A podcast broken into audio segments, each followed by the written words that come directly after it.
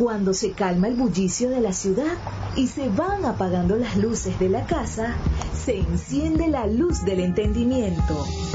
Desde este momento comienza Puerto de Libros, Librería Radiofónica, programa que contiene todos sus elementos tipo A. Puede ser escuchado por niños, niñas y adolescentes sin la supervisión de padres, madres o representantes. Comienza Puerto de Libros, Librería Radiofónica.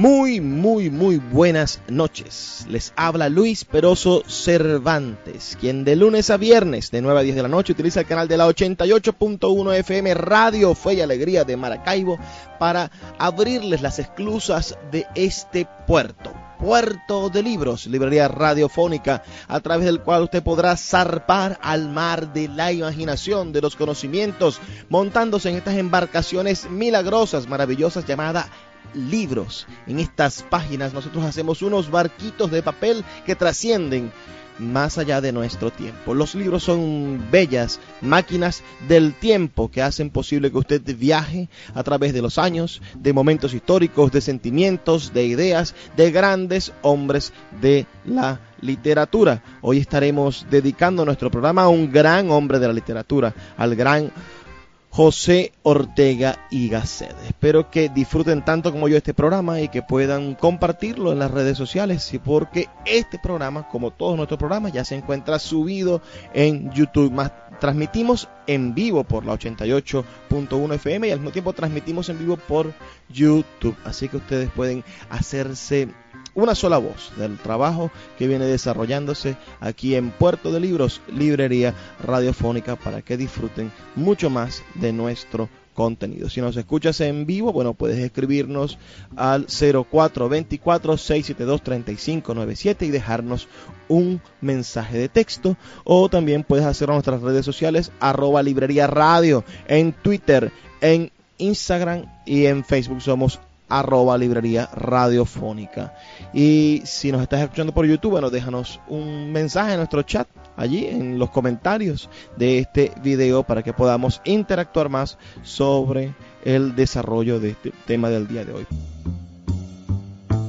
La noche de hoy estaremos dedicando nuestro programa entero al libro Estudios sobre el amor de José Ortega y Gasset. Espero que disfruten de verdad este programa tanto como nosotros. Uh, si quieren dejarnos algún comentario, pueden, como les digo, escribirlo al 04 24 672 3597. Antes de empezar a leer el libro, vamos a compartir con ustedes la ficha de este autor, la biografía de este autor que está en el Diccionario Literario Universal de José Antonio Pérez Rioja. Esto es un libro gigantesco que tiene tantos y tan buenas reseñas literarias. Bueno, él dice, José Antonio Pérez Rioja nos dice que Ortega Gasset nació y murió en Madrid. Nació en el año 1800 83 y falleció en el año 1955. Dice, de los varios aspectos en que se desdobla la poderosa y múltiple personalidad de José Ortega y Gasset, como filósofo, ensayista, conferenciante, incitador de cultura, interesa aquí sobremanera el de ensayista literario.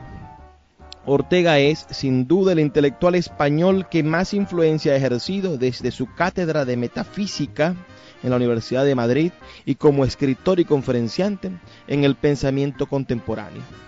En este aspecto tan importante para la cultura española, Ortega ha sido un gran sugeridor, un importador de ideas y aires de afuera, un constante impulsor y renovador de la anquilosada España de su tiempo. En 1923 fundó la Revista de Occidente, una de las más importantes de Europa, y, vinculó vínculo extraordinario entre las corrientes filosóficas y literarias de nuestro país. Por su propia significación de esta revista y por la frecuente colaboración de Ortega Set en El Sol y otros periódicos y revistas, aparte de su interés por los más variados temas y por la fluidez de su prosa, es un gran periodista, a lo que contribuyó no poco su ambiente familiar. De allí el talento puesto al servicio de una rigurosa disciplina intelectual y el contacto con el hombre de la calle, estos elementos hayan hecho de Ortega y Gasset el maestro indiscutible de varias generaciones de españoles y hispanoamericanos. La obra filosófica y ensayística de Ortega y Gasset es varia y multiforme. Sus títulos expresados a continuación reflejan su amplísima curiosidad intelectual. Desde su tesis doctoral, Los terrores del año 1000, crítica a una leyenda, de 1904, hasta sus obras póstumas, pasando por Meditaciones del Quijote, Vieja y Nueva Política, Personas, Obras, Cosas, El Espectador, España Invertebrada, El tema de nuestro tiempo, Ni vitalismo ni racionalismo, Las Atlántidas, La deshumanización del arte e ideas sobre la novela, Dinámica del tiempo, El poder social, Espíritu de la letra, Mirabeau o el político, Kant, ¿por qué se vuelve la filosofía? La rebelión de las masas, misión de la universidad, Goethe desde dentro, en torno a Galileo, misión del bibliotecario, ensimismamiento y alteración, meditación de la técnica, ideas y creaciones, vives, estudios sobre el amor, historia como sistema, del imperio romano, teoría de Andalucía y otros ensayos, esquema de la crisis, dos prólogos, papeles sobre Velázquez y Goya. Sus obras completas, que abarcan el año 1946 y 1946 de su publicación, se reorganizan coherentemente con otra reedición de ellas bajo la dirección de su fiel discípulo Julián Marías. También se están publicando en la revista Occidente sus obras póstumas e inéditas, El hombre y la gente, que es filosofía, Ideas del principio de Leibniz, Meditación del pueblo joven, Meditación de Europa, Origen y prólogo de la filosofía, Pasado y porvenir para el hombre actual. La filosofía de Ortega, tildada por algunos de incoherente, calificada por otros de sistemática, es una metafísica de la razón vital, ya que en el fondo supone una innovación de la metafísica y revela una tercera dimensión que presta relieve a su pensamiento. El estilo, un estilo antológico, elegante, claro, preciso. Las ideas, como dice Muñoz Alonso, le nacen en la frase, acunadas y a veces la gracia de la frase enamora a la idea y alumbra vistiéndola de una luz que no es la de su centro luminoso que irradia. Su filosofía de la razón vital, intento de superación del contraste idealismo-realismo, le induce a considerar al hombre no como un individuo aislado, sino dentro de la historia. Yo soy yo y mi circunstancia. Esta idea repetida, expresada por Ortega, que, de, del, que el hombre no es, sino que se hace, tiene probablemente un origen hegeliano. Lo que Ortega añade como innovación es su idea de las generaciones, porque piensa que el tránsito de una situación histórica a otra, o como dice él, las variaciones de la sensibilidad vital que caracterizan estos tránsitos, se presentan bajo la forma de una generación. El pensamiento de Ortega ha influido considerablemente no solo en España y países de lengua española, sino en otros como Alemania. De otra parte, sus influencias son tanto más amplias en el campo literario, ya que su obra significa la incorporación del pensamiento español a la universalidad de la cultura. Guía espiritual del pensamiento hispánico de las últimas generaciones, Ortega y Gasset fue un atento espectador de su sociedad y de su tiempo, difundiendo a la vez las principales corrientes del pensamiento europeo de primera mitad del siglo XX. Bueno, esta es la versión que nos da José Antonio Pérez Rioja en su diccionario literario universal sobre José Ortega y Gasset. Tiene la cualidad de este diccionario que, que lo escribió un hombre que conoció a Ortega y Gasset, que lo vivió y que bueno, fue reciente la muerte y este libro también es un poco antiguo, ¿no? de los años 60. Vamos a hacer una pausa para identificar la emisora y volvemos en dos minutos con más de Puerto de Libros, librería radiofónica para comenzar la lectura de Estudios sobre el amor de José Ortega y Gasset.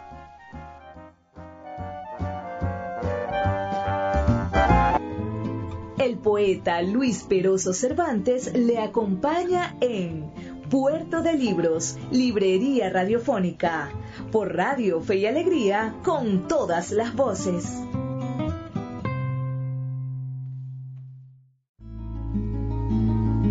Escuchas Puerto de Libros, Librería Radiofónica, por Radio Fe y Alegría, con todas las voces.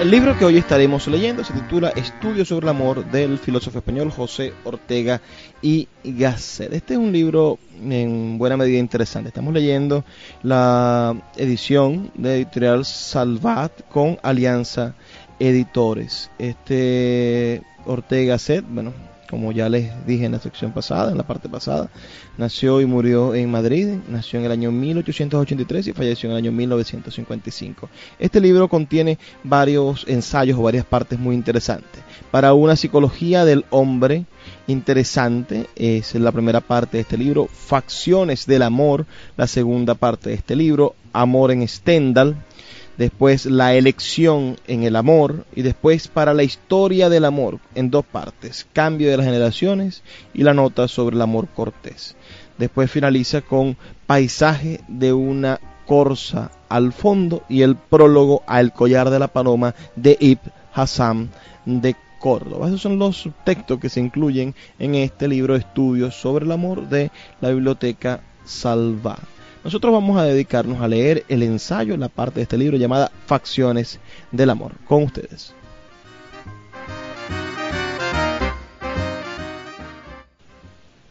Facciones del Amor. Hablemos del amor, pero comencemos por no hablar de amores. Los amores son historias más o menos accidentadas que acontecen entre hombres y mujeres. En ellas intervienen factores innumerables que complican y enmarañan su proceso hasta el punto que, en la mayor parte de los casos, hay en los amores de todo menos eso que en rigor merece llamarse amor.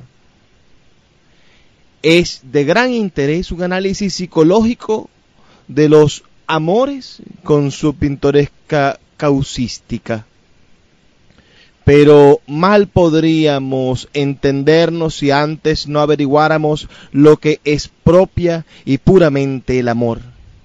Además, fuera empequeñecer el tema,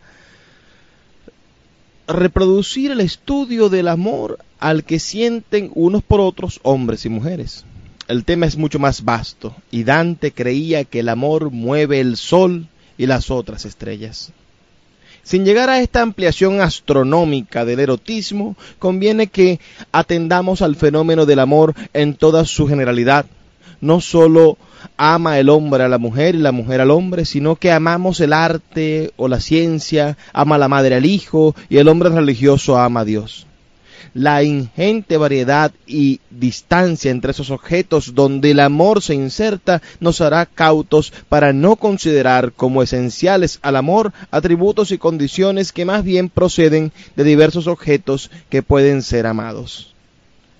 Desde hace dos siglos se habla mucho de amores y poco del amor. Mientras todas las edades, desde muy buen tiempo de Grecia, han tenido en gran teoría de los sentimientos, las dos centurias últimas han carecido de ellas. El mundo antiguo se orientó primero en la de Platón, luego en la doctrina estoica. La Edad Media aprendió de Santo Tomás y de los árabes. En el siglo XVII estudió con fervor la teoría de las pasiones de Descartes y Spinoza porque no ha habido gran filósofo del pretérito que no se creyese obligado a elaborar la suya. Nosotros no poseemos ningún ensayo en gran estilo para sistematizar los sentimientos. Solo recientemente los trabajos de Fander y de Scheller vuelven a movilizar el asunto. Y en tanto nuestra alma se ha hecho cada vez más compleja y nuestra percepción más sutil. De aquí que solo nos baste alojarnos en esas antiguas teorías afectivas. Así, la idea que Santo Tomás, resumiendo la tradición griega, nos da del amor es evidentemente errónea. Para él, amor y odio son dos formas del deseo, del apetito o de la conscupiscencia. El amor es el deseo de algo bueno en cuanto bueno, conscupiscible circa bonum. O, y el odio, un deseo negativo, una repulsión de lo malo en cuanto tal, conscupiscible circa malum. Se acusa así la confusión entre los apetitos o deseos y los sentimientos que ha padecido todo el pasado de la psicología hasta el siglo XVIII. Confusión que volvemos a encontrar en el Renacimiento, si bien transportada al orden estético. Así, Lorenzo el Magnífico dice que el amor es un apetito de belleza. Pero esta es una de las distinciones más importantes que necesitamos hacer para evitar que se nos escape entre los dedos lo específico, lo esencial del amor. Nada hay tan fecundo en nuestra vida íntima como el sentimiento amoroso, tanto que viene a ser el símbolo de toda fecundidad. Del amor nacen, pues, en el sujeto muchas cosas, deseos, pensamientos, voliciones, actos, pero todo esto que del amor nace como la cosecha de una simiente, no es el amor mismo. Antes bien presupone la existencia de éste. Aquello que amamos, claro está que en algún sentido y forma lo deseamos también, pero en cambio deseamos notoriamente muchas más cosas que no amamos, respecto a las cuales somos indiferentes en el plano sentimental. Desear un buen vino no es amarlo, el morfinómano desea la droga al propio tiempo que la odia por su nociva adicción. Pero hay otra razón más rigurosa y delicada para separar amor y deseo. Desear algo es, en definitiva, tendencia a la posesión de ese algo, donde posesión significa de una u otra manera que el objeto entre en nuestra órbita y venga como a formar parte de nosotros. Por esta razón, el deseo muere automáticamente cuando se logra, fenece al satisfacerse. El amor, en cambio, es un eterno insatisfecho. El deseo tiene un carácter pasivo y en rigor lo que deseo al desear es que el objeto venga a mí.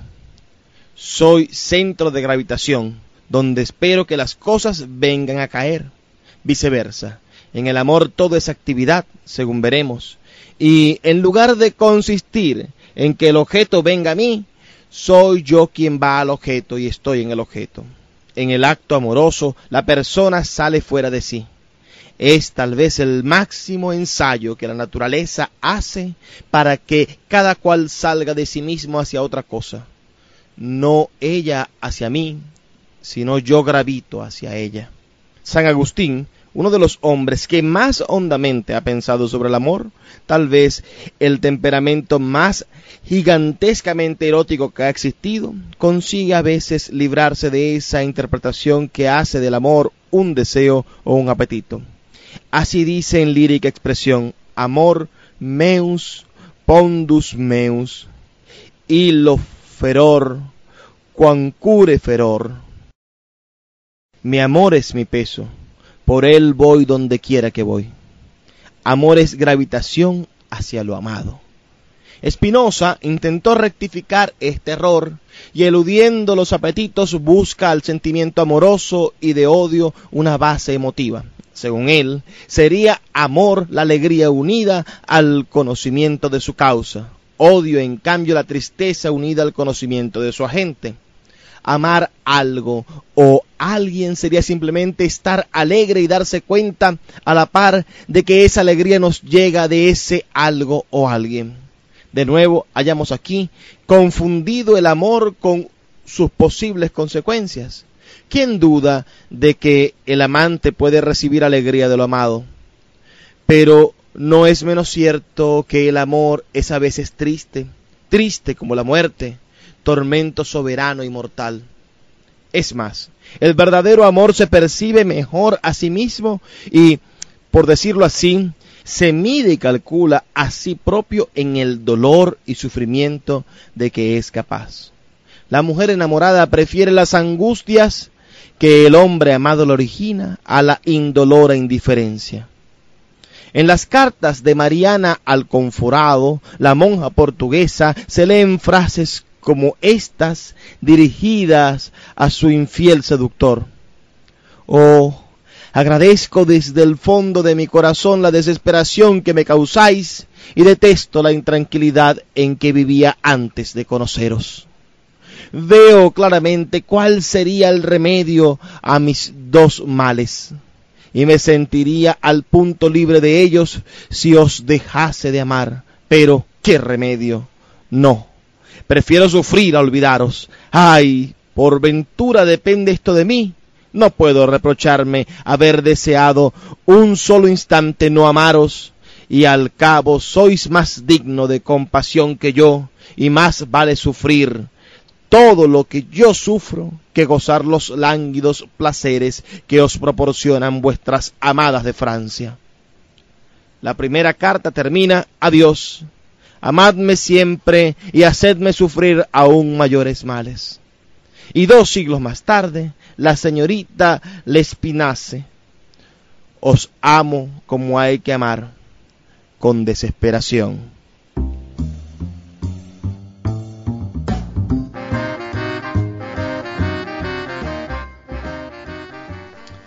Estamos leyendo Estudios sobre el amor de José Ortega y Gasset. Este es un libro de verdad divino. Aquí donde nos detuvimos, bueno, hay ya dos fragmentos deliciosos donde se pueden rescatar muchísimas cosas.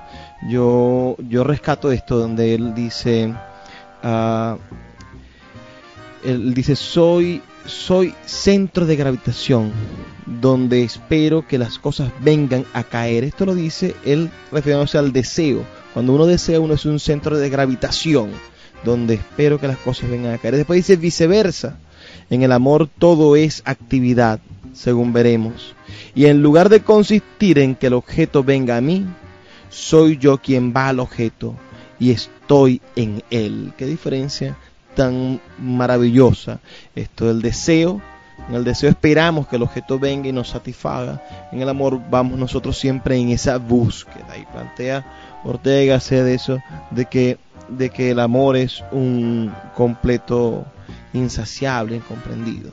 Esto es un libro delicioso Estudios sobre el amor de Ortega y Gasset, se los recomiendo ampliamente. Vamos a seguir con él en la siguiente parte. Vamos a estar dedicando todo nuestro programa a este libro, especialmente a este ensayo Facciones del Amor, aquí en Puerto de Libros, Librería Radiofónica. Vamos a identificar la emisora y volvemos en brevísimos dos minutos con ustedes. El poeta Luis Peroso Cervantes le acompaña en Puerto de Libros, Librería Radiofónica, por Radio Fe y Alegría, con todas las voces.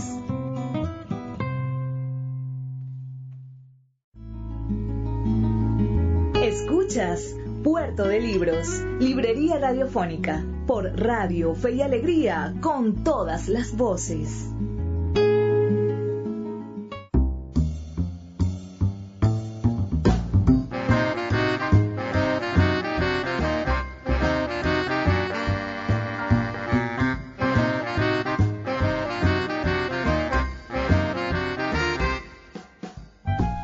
Continuamos en Puerto de Libros, librería radiofónica. Estamos dándole lectura al libro Estudios sobre el amor del el filósofo español José Ortega y Gasset, especialmente la parte de su libro que se llama Facciones del Amor. Vamos a continuar con la lectura que dejamos atrás en la sección pasada para que podamos seguir disfrutando de este libro.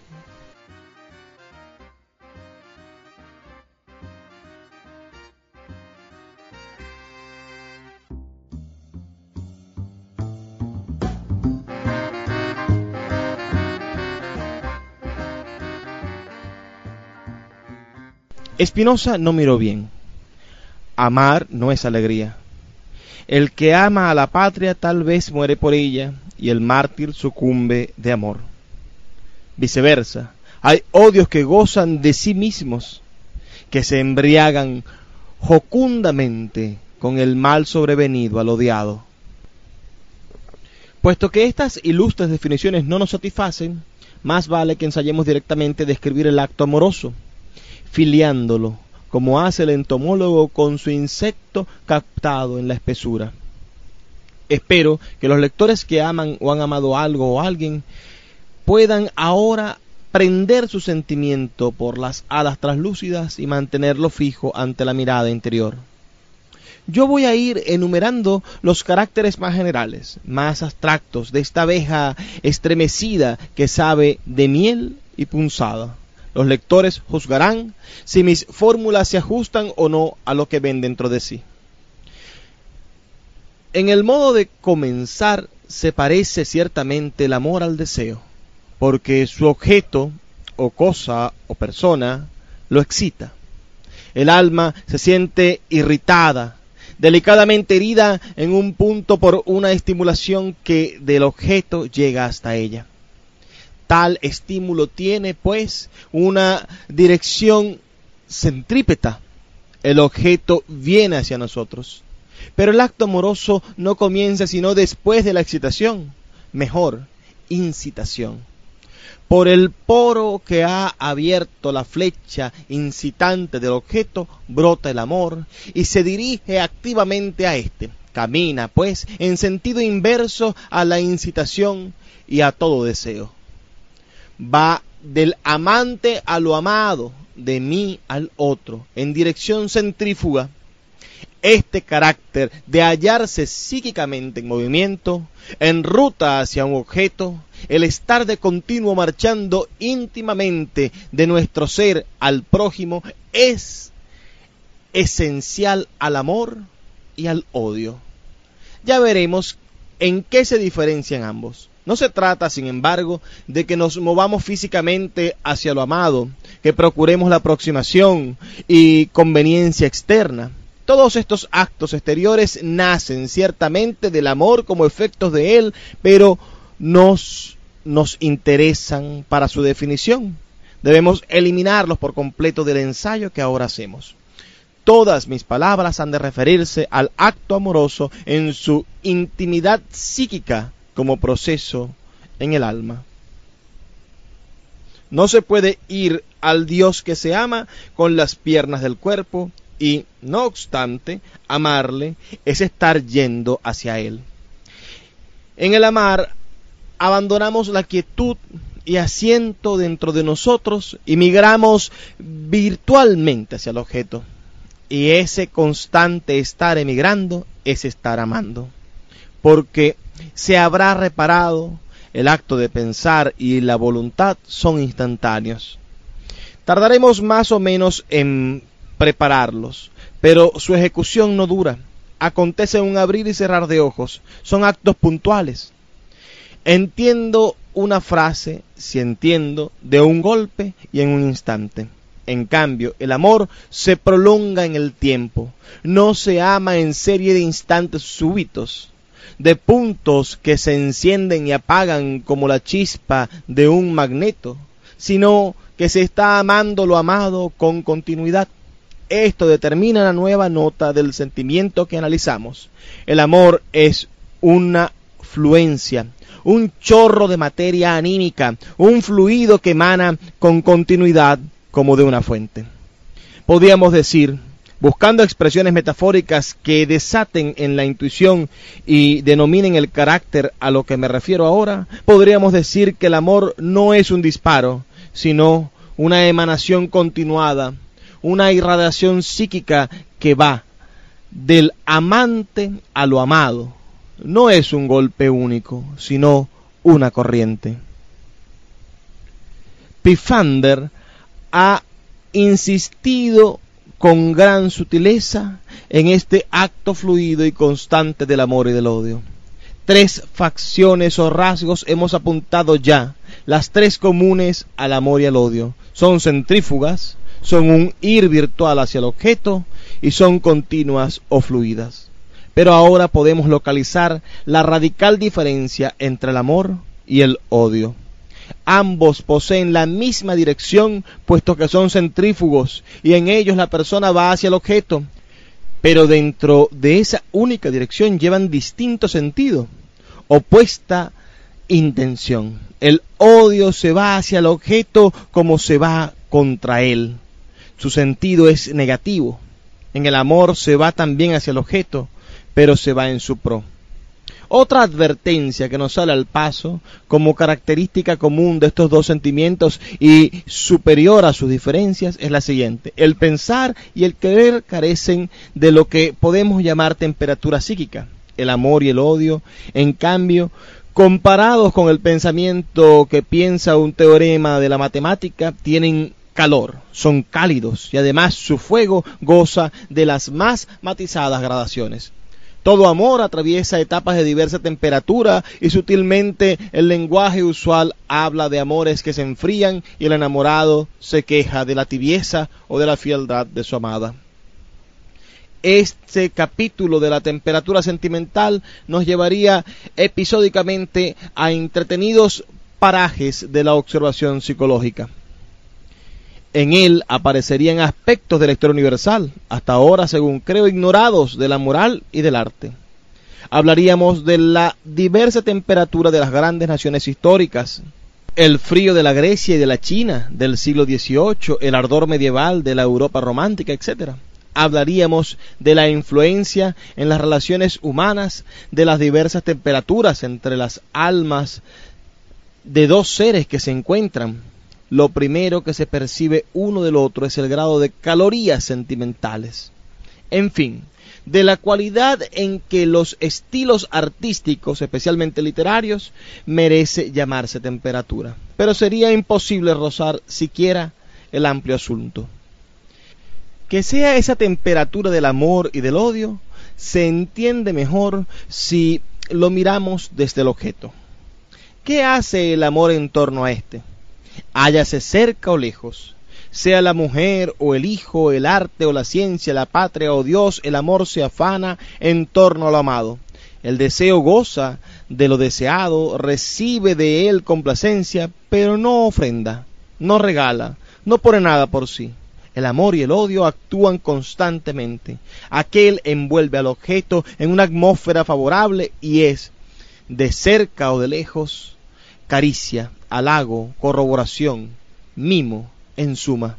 El odio lo envuelve, no con menor fuego, en una atmósfera desfavorable. Lo maleficia, lo agosta como un siroco tórrido, lo destruye virtualmente, lo corroe. No es necesario, repito, que esto acaezca en realidad. Yo aludo ahora a la intención que en el odio va a ese hacer irreal que constituye el sentimiento mismo.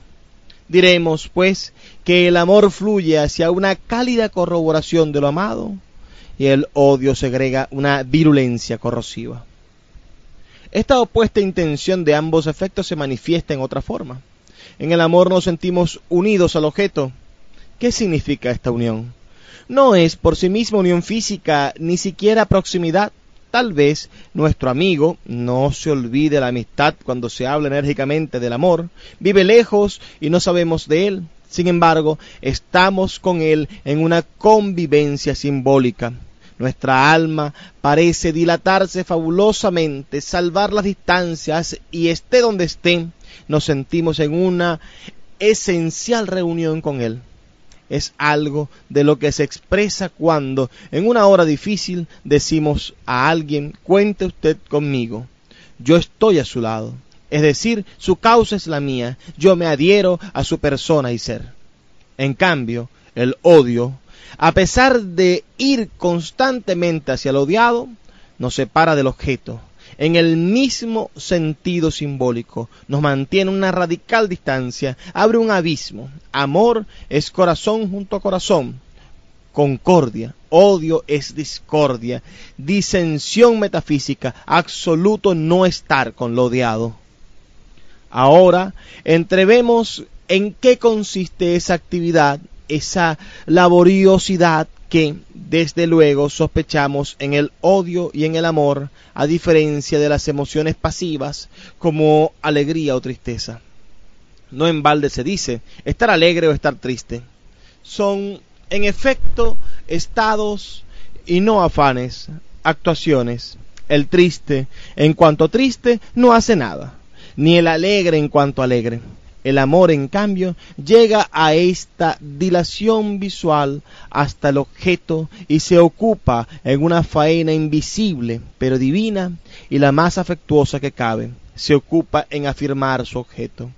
Piensen ustedes lo que es amar el arte o la patria. Es como no dudar un momento del derecho que tiene a existir. Es como reconocer y confirmar en cada instante que son dignos de existir. Y no como la manera de un juez que sentencia fríamente reconociendo un derecho, sino que guisa que la sentencia favorable es a la vez intervención, ejecución.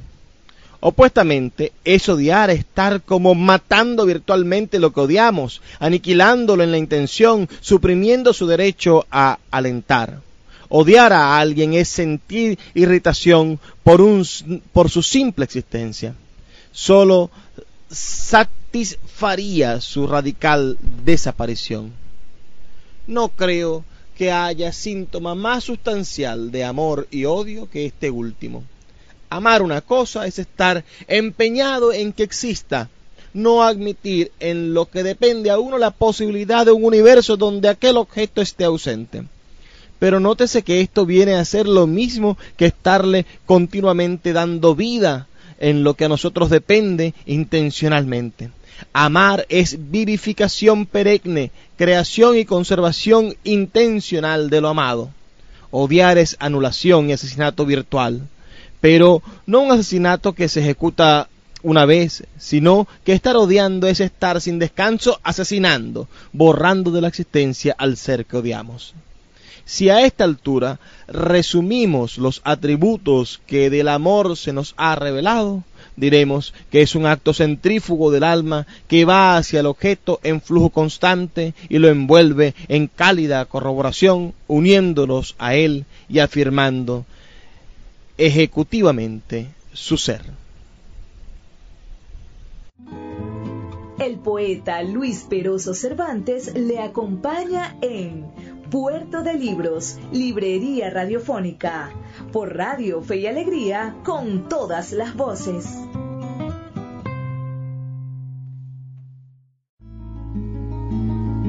Escuchas Puerto de Libros, Librería Radiofónica, por Radio Fe y Alegría, con todas las voces.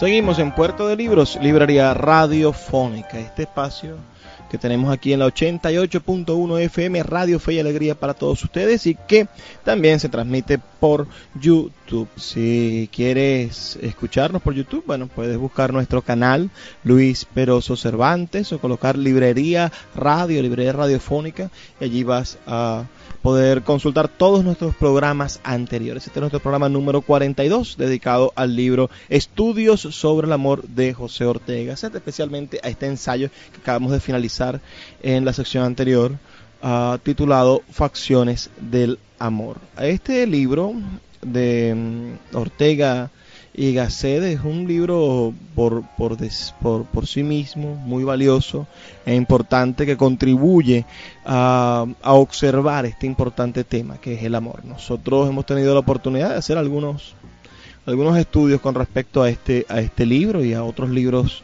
clásicos del tema del amor. Por ejemplo, yo podría recomendar una larga bibliografía de libros sobre el mundo del amor podría comenzar por, por uno innovador, uh, un poco revolucionario en el marco de, de las ideas contemporáneas, que es eh, sobre el amor de Eric Fromm.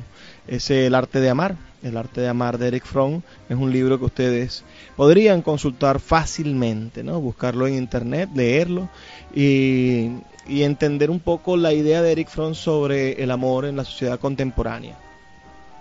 Todo lo que necesita la sociedad contemporánea del amor para poder desarrollarse saludablemente y cómo hemos ido defraudando, defenestrando, cambiando el concepto del amor, transmutándolo por otros conceptos. Ese es un libro fundamental que ustedes podrían buscar por allí. Hay un libro también sobre el amor que quizá muchos de ustedes hayan leído o que conozcan es el libro La llama doble del poeta mexicano Octavio Paz, Premio Nobel de Literatura del año 1989. Octavio Paz es un ensayista maestro y en su maestría, en su manera de revelar las cosas, de, de, de dar a entender el, el porqué de las cosas, el sino de las cosas. Bueno, Octavio Paz se dedica a varios asuntos y entre esos asuntos asume el amor como tema, profundiza en el amor como tema y desarrolla ese libro que es uno de sus últimas, una de sus últimas obras maestras, La llama doble, donde él dice, bueno, que, que este que este que este amor, que este que esta relación entre el eros y el tánatos, que este que este seguir del hombre en búsqueda del amor, ese ir hacia el objeto amado, como nos dice Ortega Gasset, ah, es lo que ha alimentado de buena manera casi toda la literatura y el arte de la humanidad, ¿no? El amor como como una clave que logra descifrar el porqué de nuestra civilización y la manera en la que esto se ha ido enfilando hacia la transformación de lo que somos, como el amor puede, debe y será siempre, al parecer, uno de los mecanismos, de los combustibles de la civilización occidental. Anterior a este libro hay un libro importantísimo de los años 70 que estudia la relación entre el amor y la literatura, ¿no?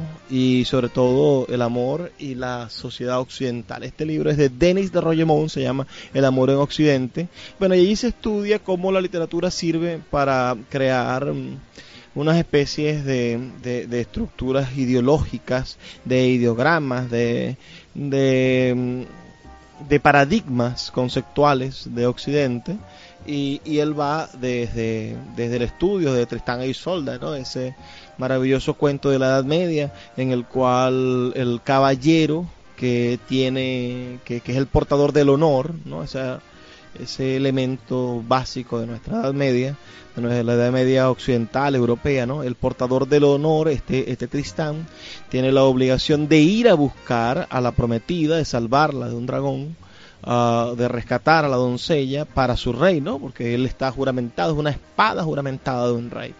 Y tiene el mal de enamorarse. Entonces hay varias versiones donde el amor eh, siempre es la desventura. Para Denis Royemont se observa entonces que el amor siempre va a producir, el amor, el amor más vital, más verdadero, siempre va a producir dolor, siempre va a producir ruptura.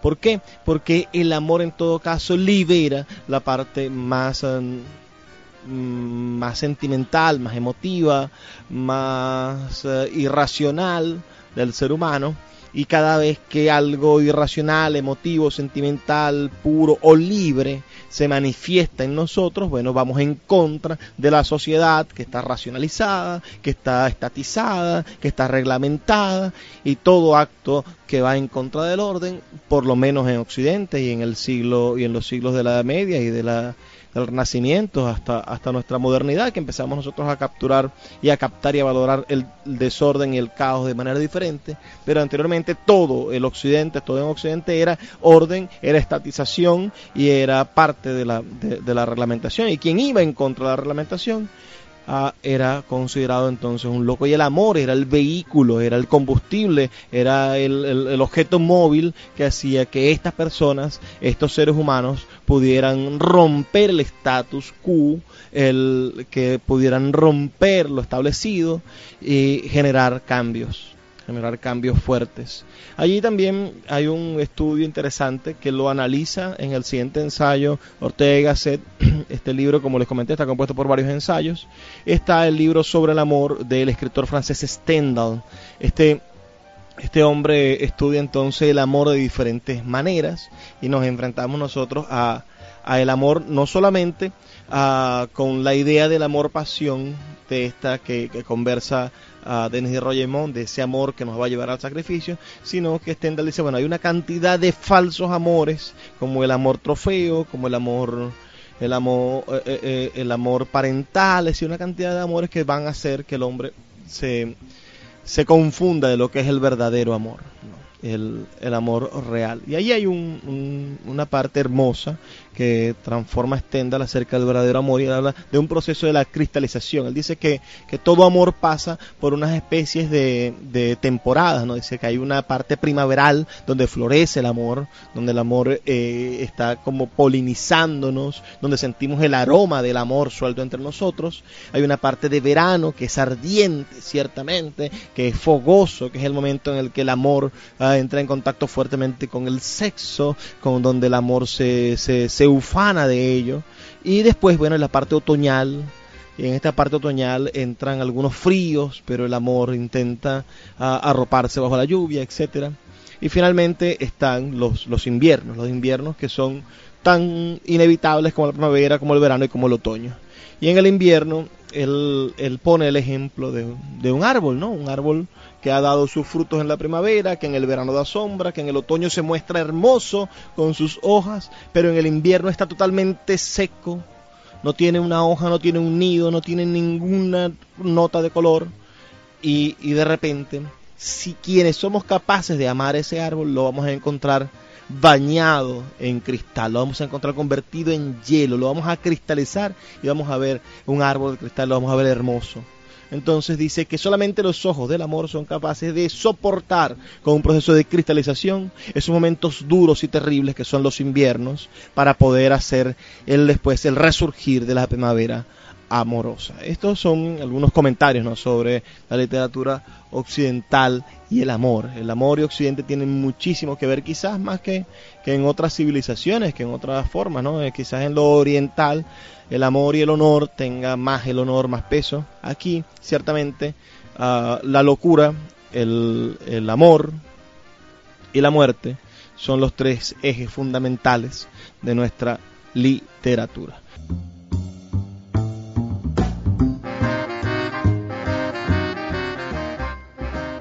Esto fue todo por el día de hoy. Agradezco mucho su audiencia. Pueden dejarnos comentarios en YouTube, en Facebook, en Twitter, en Instagram o escribirnos al 0424-672-3597 para contarnos qué les pareció nuestro programa.